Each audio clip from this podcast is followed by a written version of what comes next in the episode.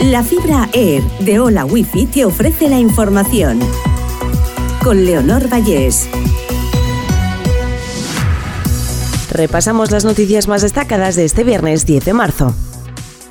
Rusia ataca en varias regiones de Ucrania con decenas de misiles y drones. Al menos nueve civiles mueren por el impacto de proyectiles en el Lviv, Dnipro y Gerson. El 40% de la población de Kiev se encuentra sin luz por cortes de emergencia.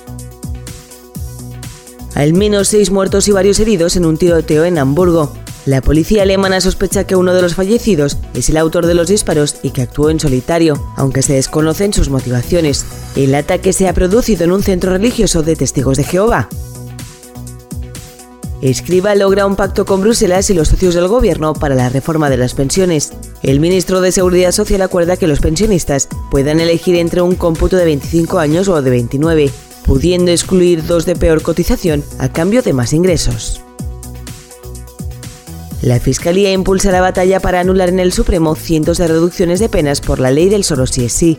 García Ortiz remite una circular a los fiscales de sala, donde defiende que no hace falta una disposición transitoria para oponerse a reducir la condena.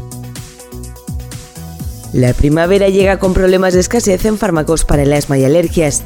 El mayor fabricante del principio activo, Montelucas, interrumpe la producción y provoca una rotura de stock en cadena entre las empresas de genéricos. Cuatro días de veranillo con temperaturas hasta 15 grados por encima de lo normal. La semana que viene también predominarán las temperaturas altas, aunque ya no lo serán tanto. Generalitat y supermercados preparan un bono para rebajar el precio de la cesta de la compra.